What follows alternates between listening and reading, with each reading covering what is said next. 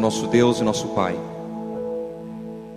É só um pouco, um pouquinho mais, e muito em breve Jesus irá voltar para nos buscar. Estamos nesse momento, Senhor, com nosso coração alegre e feliz, porque temos a esperança que o Senhor não retarda a sua promessa.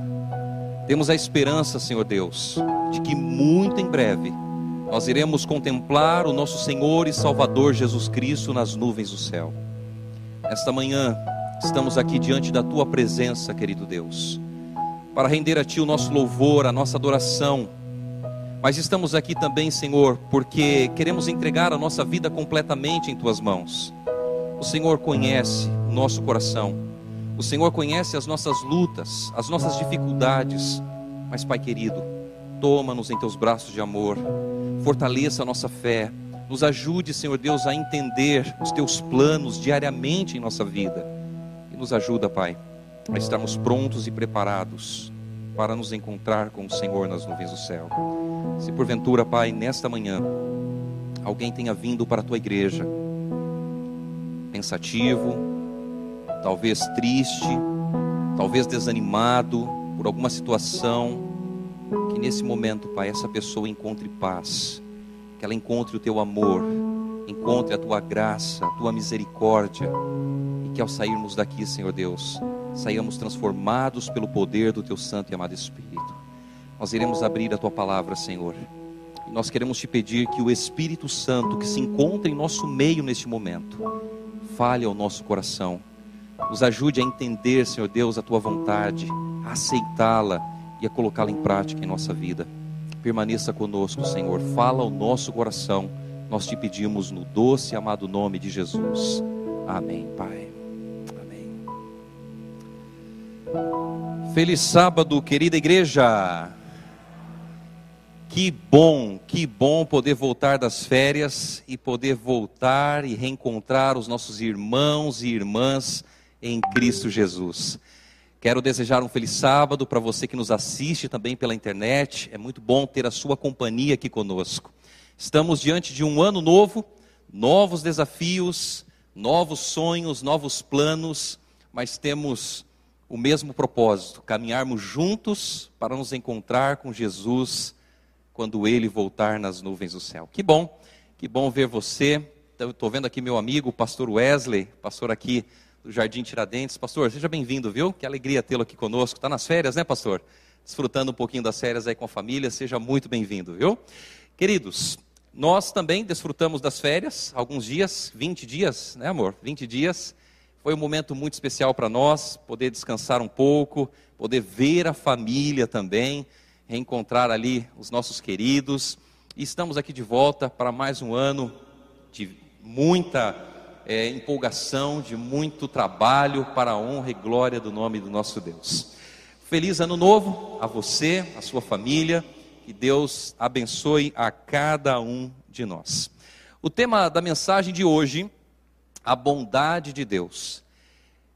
Falar sobre a bondade de Deus é algo muito amplo e muito complexo. E o meu objetivo hoje não é abordar tudo a esse respeito, até mesmo porque nós não temos condições de abordar tudo a respeito da bondade de Deus. Mas o objetivo de hoje é trazer alguns pontos principais a respeito de quem Deus é, a bondade que Ele tem para conosco.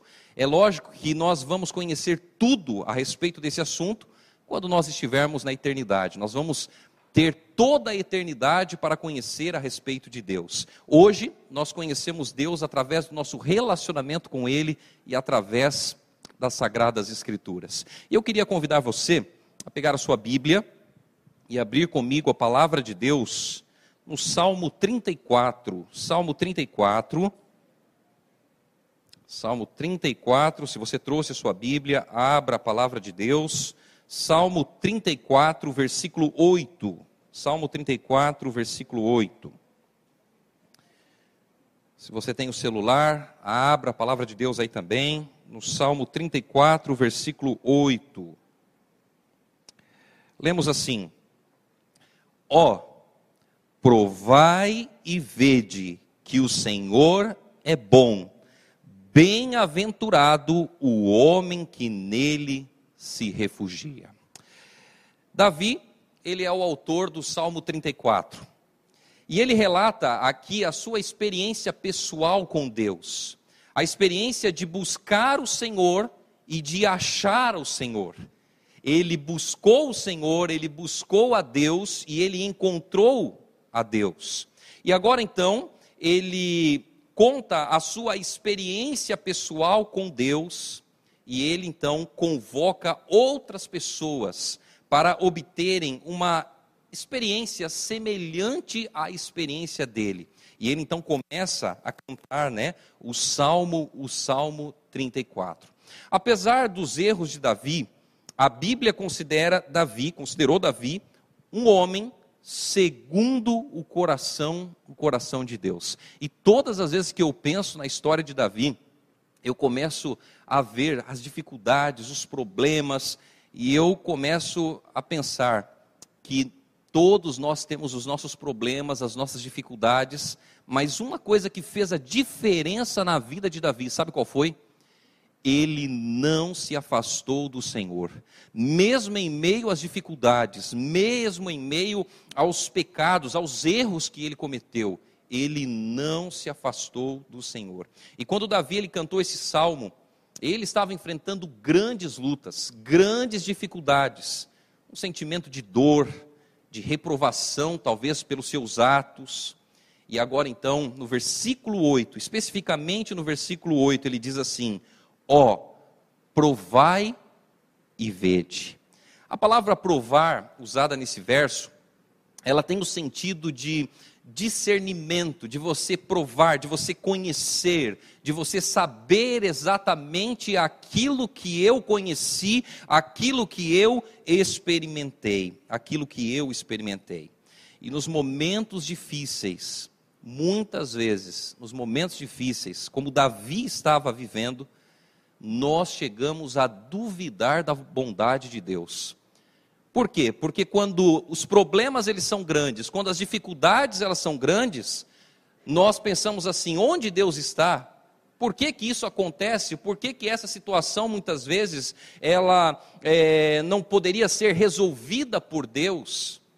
E quantas vezes, quantas vezes na nossa vida nós pensamos que Deus não está ouvindo a nossa oração e a nossa súplica, e mesmo com todos os problemas ocasionados por seus erros, Davi menciona que Deus é bom, que Deus é bom. Nós poderíamos dizer que entre os atributos éticos de Deus, o primeiro lugar deve ser dado à sua bondade. A Bíblia diz que Deus é amor, que Deus é amor. E de acordo com a palavra de Deus, é, Deus ele é o conjunto total de todas as perfeições. Todas as virtudes estão presentes nele, em um sentido absoluto. A Bíblia poucas vezes chama Deus de bom, em um sentido absoluto. E ela diz assim: olha, ninguém é bom senão um, que é Deus. A Bíblia diz também que Deus é perfeito, perfeito. Então essa virtude, ela é apresentada num sentido absoluto conhecimento, sabedoria, poder, amor e justiça são exclusivamente de Deus, de Deus. A sua bondade, portanto, é uma com sua perfeição absoluta. Bom, é significativo que bom ou bondade é um termo utilizado no Antigo Testamento para descrever as coisas prometidas por uma aliança. Então, a pessoa que busca refúgio no Senhor conhecerá deveras a bem-aventurança que Ele outorga aos seus filhos. A bondade, a bondade de Deus é a perfeição de sua natureza e excelência moral. A bondade da natureza divina é principalmente contemplada entre as pessoas da Trindade. Então, quando nós olhamos ali o Pai, o Filho e o Espírito Santo, nós podemos ver que eles se alegram, eles se amam e descansam na bondade um do outro. Você não vê ali o Pai, o Filho e o Espírito Santo, né? É, divergindo entre si. Não, pelo contrário, eles se amam, eles se alegram, descansam na bondade um do outro. A bondade de Deus também, ela não é algo estático, ela não é isolada dentro de si mesmo. Porque algumas pessoas elas podem pensar assim: não, Deus é bom, mas ele é um Deus que tem a sua bondade para si, ele não tem a bondade para ah, os seus seres criados. A bondade de Deus, ela é difusa e transbordante. E nós podemos ver isso, sabe como? Através da criação do ser humano. Quando Deus criou Adão e Eva, quando Deus criou os nossos primeiros pais, Deus criou e demonstrou bondade, demonstrou amor. Quando nós olhamos também para a natureza, nós podemos ver a bondade de Deus, nós podemos ver o amor de Deus. A criação é boa, sabe por que ela é boa? Porque Deus é bom, porque Deus é bom. Muitas pessoas às vezes questionam se Deus é bom, o porquê existe o mal. Se Deus, ele é amor, o porquê que existe tanto sofrimento, o porquê que existe tantas dificuldades no mundo em que nós vivemos. E eu costumo dizer para as pessoas que nós precisamos é, entender essa questão da maneira correta para não termos dificuldades. A primeira questão que nós temos que entender sobre isso é que Deus não é o originador do mal. Segundo, o plano definitivo de Deus para resolver todas as questões, todos os problemas, não está em resolver o meu e o seu problema da forma como eu e você queremos. Deus um dia colocará fim a todo sofrimento, a toda dor, quando Jesus Cristo aparecer nas nuvens do céu e voltar com poder e grande glória. Então, quando Jesus voltar, todo sofrimento terá seu fim. Hoje, no mundo em que nós vivemos, nós passamos por crises, passamos por dificuldades, passamos por muitos problemas. E isso não quer dizer que Deus não está fazendo nada. Pelo contrário, Deus está atuando no plano do grande conflito, para que um dia eu e você, que aceitamos Jesus Cristo como Senhor e Salvador, possamos desfrutar da eternidade ao lado de Cristo Jesus. A origem do mal principalmente a questão do mal moral. O que é isso? É o amor de bens menores como fins, em vez de amar a Deus como um fim por meio dos bens criados. Então, a origem do mal moral é quando a pessoa ela substitui, ela tira Deus do centro da sua vida e ela começa a colocar as coisas deste mundo, os prazeres deste mundo, as paixões da carne no lugar no lugar de Deus. Agora, olha só que interessante. O salmista, ele nos convida a submeter Deus às provas a respeito do seu amor. Ele diz: "Ó, oh, provai e vede, provai e vede". Dos nossos cinco sentidos, eu poderia dizer que o paladar é o mais especial e o mais pessoal de todos pessoa fala assim: gosto não se discute, né? Gosto não se discute. O que a gente vê, o que a gente ouve, o que a gente cheira e toca, muitas vezes nós podemos o quê? Compartilhar com os outros. Mas o paladar é um presente gracioso do Criador para nós. É através do paladar que nós podemos discriminar se gostamos ou não de um alimento. E é muito comum, às vezes, você amar um certo tipo de alimento e a outra pessoa provar o mesmo alimento e fala assim: nossa, que negócio ruim, né? Que negócio ruim. E você fala, mas, mas como que pode? Esse negócio é um negócio maravilhoso. E a pessoa dizia assim: ah, eu não gostei muito disso não. Por quê? Porque o paladar, ele é único. Ele é único. Cada um se identifica com um certo tipo de alimento. Eu, por exemplo, gosto muito de pudim. Não sou muito fã de doce, gosto mais de salgado. Mas quando se fala de doce, eu gosto bastante de pudim, principalmente o que a minha esposa faz. E um certo dia, na verdade, você sabe que o pudim ele é feito com leite condensado, né? Leite condensado. Mas um certo dia, a minha sogra, ela inventou de fazer um pudim saudável. E eu fiquei pensando, né? Como assim um pudim saudável, né? A gente sabe que o doce não é tão saudável assim, a gente tem que comer um pouquinho só, né? Mas a minha sogra, ela inventou de fazer um pudim saudável. E o pudim era um pudim de limão. De limão. De limão. limão sem doce, limão, fica difícil, né? Fica difícil. E eu olhei para minha sogra e falei: olha, eu acho que é melhor, eu acho que é melhor a minha esposa fazer da próxima vez, né? E eu brinquei com ela que o meu sogro pegou o pudim para agradar ela e falou: "Amor, está uma delícia", mas ele tinha ido lá na geladeira, colocado um monte de leite condensado e comido o pudim. Olha, tá uma delícia. Se ele estiver assistindo, ele vai, ele vai lembrar disso. Mas veja bem, o paladar é único, é único. E o fato é que se queremos conhecer algo, nós precisamos provar. Nós precisamos provar.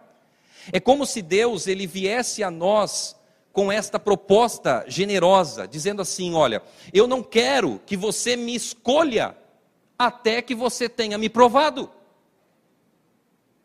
E de maneira maravilhosa, Deus se coloca à nossa disposição. Sabe para quê?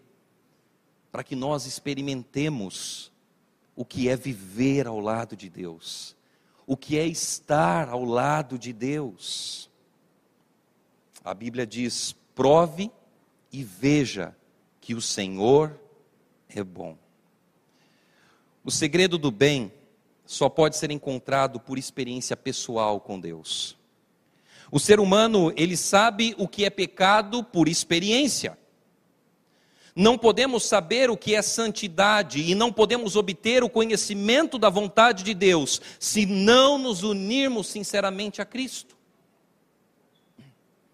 E a intenção de Davi, no Salmo 34, é que não há nada da parte de Deus que impeça o ser humano de obter conhecimento de sua bondade mediante uma real experiência. Você só pode dizer se algo é bom se você experimentou. Podemos talvez discorrer acerca de Deus, da sua existência, das evidências externas que o universo e a providência oferecem. Entretanto, é somente quando o seu amor e presença tocam o nosso coração que nós o conhecemos de fato em sua bondade indescritível.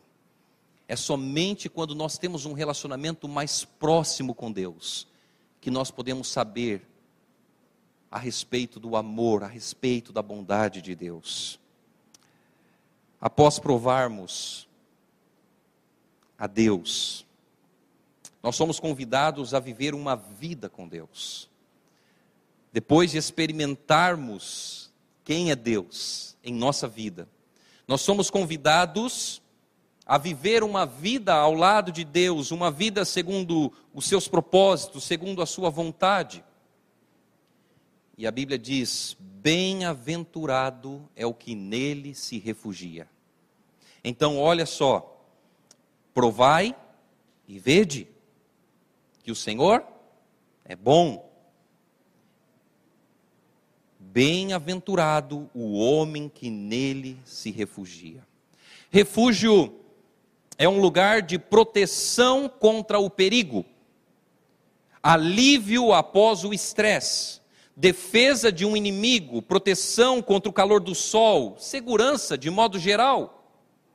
Um lugar de refúgio sem sombras de dúvidas é o que mais queremos, porque temos a sensação de estarmos seguros em meio às tempestades. Por exemplo, a nossa casa. A nossa casa é um lugar de refúgio. Por mais que você viaje para os lugares mais lindos do mundo, por mais que você conheça os lugares mais fantásticos do mundo, voltar para casa sempre é algo bom, porque a nossa casa é o nosso cantinho, não é? É ali onde nós dormimos, é ali onde nós estamos com a nossa família, é ali onde nós temos as nossas coisas, enfim, estar em casa é estar num lugar, num lugar de refúgio. Sempre é bom voltar para casa. E a Bíblia diz que bem-aventurado é aquele que se refugia em Deus. Felizes são aqueles que fazem do seu refúgio o próprio Deus. Felizes são aqueles que seguram firmemente nas mãos de Deus e caminham ao lado, ao lado de Deus, porque as tempestades, os problemas, as dificuldades, elas vão surgir. E quando os problemas, as dificuldades, as tempestades aparecerem, nós estaremos seguros, porque o nosso refúgio é o Senhor Jesus. Queridos, a vida com Deus, ela deve ser uma escolha diária, uma escolha pessoal. Observe algumas coisas que é bom experimentar e provar. Nós vimos, né? Ó, oh, provai que o Senhor é bom. Bem-aventurado o que nele se refugia. O que, que nós podemos provar? Primeiro, a oração. O que eu posso fazer em relação à oração? Descubra na Bíblia alguma promessa. Abra a Bíblia e procure alguma promessa de Deus. Então, vá até Deus com essa promessa e ore para Ele pedindo para que essa promessa ela seja verdadeira para você, que você possa desfrutá-la por amor de Cristo. E se você continuar esperando e orando, você vai ver o poder e a atuação de Deus em sua vida experimente a oração. Segundo, leia a Bíblia. E algumas pessoas podem dizer assim: ah, mas eu não gosto muito de ler a Bíblia. Você pode nem sempre achar a leitura da Bíblia agradável, porque algumas coisas nós devemos fazer como um dever, e o prazer virá. Ó, oh, prove e veja.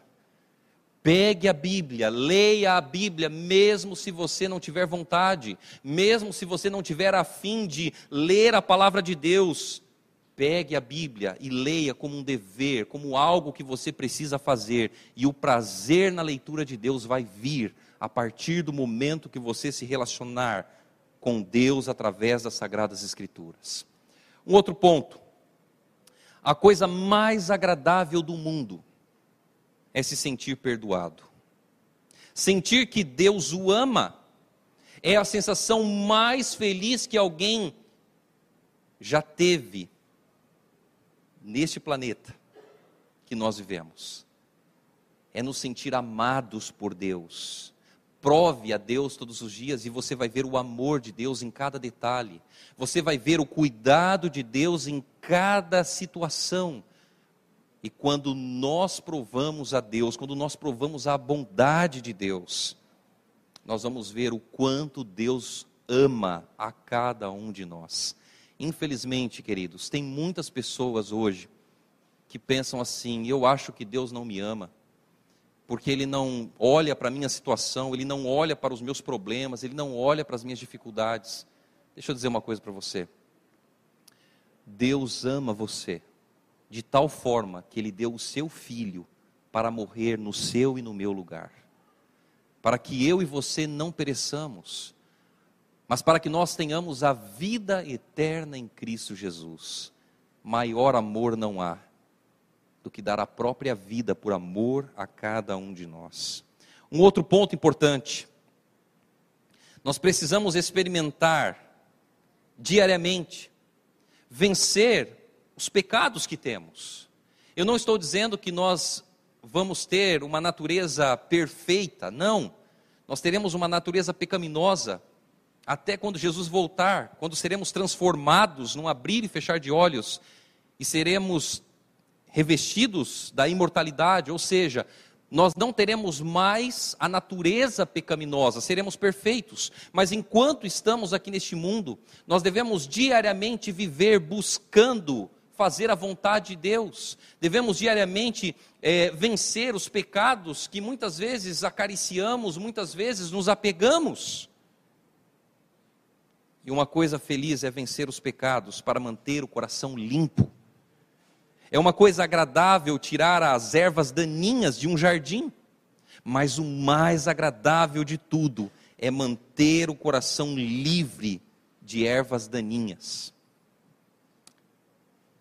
E um outro ponto.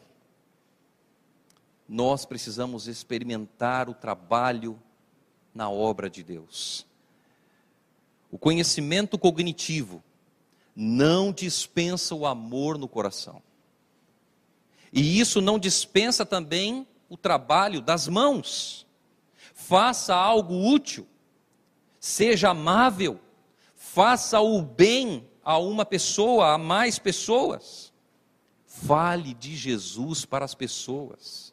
Se envolva nas atividades missionárias da igreja. Se envolva no trabalho de Deus. Porque quando nós trabalhamos para Deus, nós somos os maiores beneficiados. E eu pergunto para você: nós estamos num ano novo. Você já deve ter feito os seus planos, você já deve ter estabelecido as suas metas para esse novo ano. E Deus? Quais são as suas metas para a obra de Deus, para o trabalho de Deus, para o envolvimento nas coisas de Deus? Às vezes nós passamos mais tempo com as nossas coisas pessoais do que com as coisas de Deus. Gaste tempo na obra de Deus. Sabe por quê? Porque quando nós cuidamos do que é de Deus, Deus cuida das nossas preocupações. Não é isso que diz a Bíblia? Buscai, pois, em primeiro lugar o reino de Deus e a sua justiça, e as outras coisas vos serão acrescentadas. Queridos, tudo é doce até que você tenha provado um doce. O que, que eu quero dizer com isso? Os prazeres do mundo, eles são doces para aqueles que nunca experimentaram a vida com Deus. Os prazeres do mundo, eles nos chamam a atenção até o momento em que você experimenta viver uma vida ao lado de Deus. Mas as pessoas que experimentaram os prazeres divinos, elas não se importam muito com os prazeres do mundo. Elas dizem que os prazeres celestiais são melhores do que os prazeres terrenos. Tendo experimentado uma vez a fonte superior, eles não podem mais voltar para a fonte inferior. Prove e veja. Quando você experimenta viver com Cristo, você não quer mais voltar para as coisas do mundo. Sabe por quê? Porque longe de Deus, a alegria não é completa. Longe de Deus, a felicidade ela é pequena. Longe de Deus, a esperança não existe. Mas é a partir do momento que nós experimentamos Deus, que nós temos a verdadeira alegria em meio às tragédias. Quando nós experimentamos Deus, é quando nós temos a verdadeira felicidade em meio às dificuldades e os problemas desse mundo. E quando nós experimentamos Deus, nós temos esperança no nosso coração de que um dia nós iremos viver felizes eternamente ao lado de Cristo Jesus. Portanto, nós devemos hoje provar o que Deus nos proporciona. Se você ainda não tem provado essa experiência pessoal com Deus, hoje Deus convida você a prová-lo, a experimentar o que é ter uma vida ao lado de Deus. É uma escolha pessoal buscar a Deus em primeiro lugar. É uma escolha que ninguém pode fazer por você, a não ser você mesmo. E diante do início desse novo ano, busque a Deus todos os dias. Experimente viver dia após dia um relacionamento pessoal com Deus. Olhe para Deus e busque ver a sua bondade em cada detalhe da criação. Olhe para Deus e tente ver a bondade dele na sua vida. Olhe para Deus, veja a bondade de Deus, mesmo se os dias estiverem não sendo muito bons, para você. Se refugie em Deus. Não busque outros caminhos que talvez pareçam bonitos e mais interessantes, porque somente em Deus nós seremos verdadeiramente felizes e completos. Que nesse novo ano, querida igreja, nós estejamos ainda mais próximos de Deus. ainda mais perto de Jesus, confiantes de que Jesus está cada vez mais perto de voltar e que Ele nos abençoe cada vez mais para a Sua honra e para a Sua glória. É o meu desejo e a minha oração nesta manhã. Amém.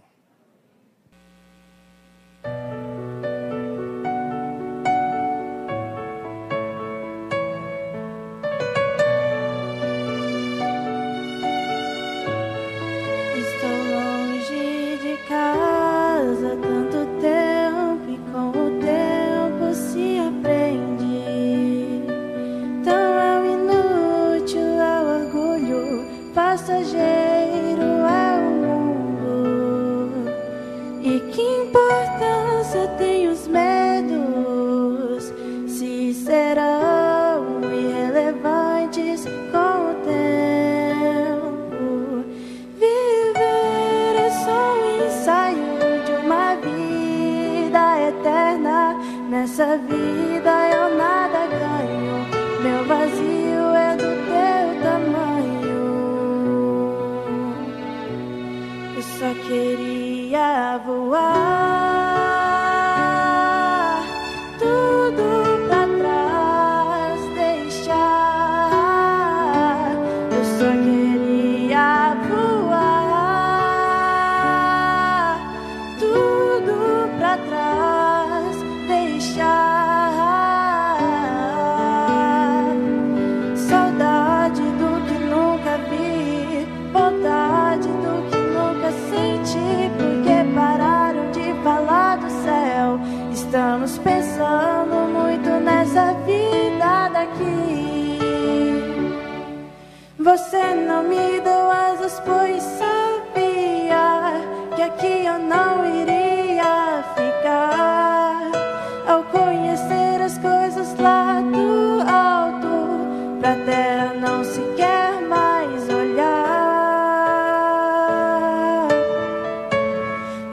Queria voar.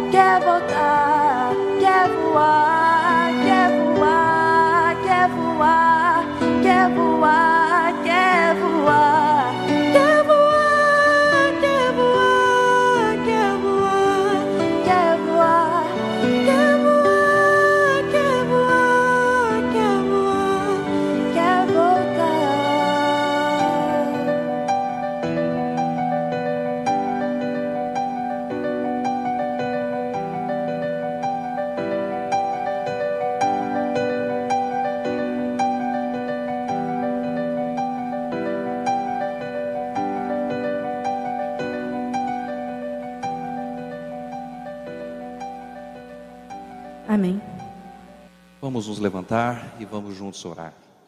Nosso querido Deus e amado Pai, nós te agradecemos primeiramente porque o Senhor é um Deus bom.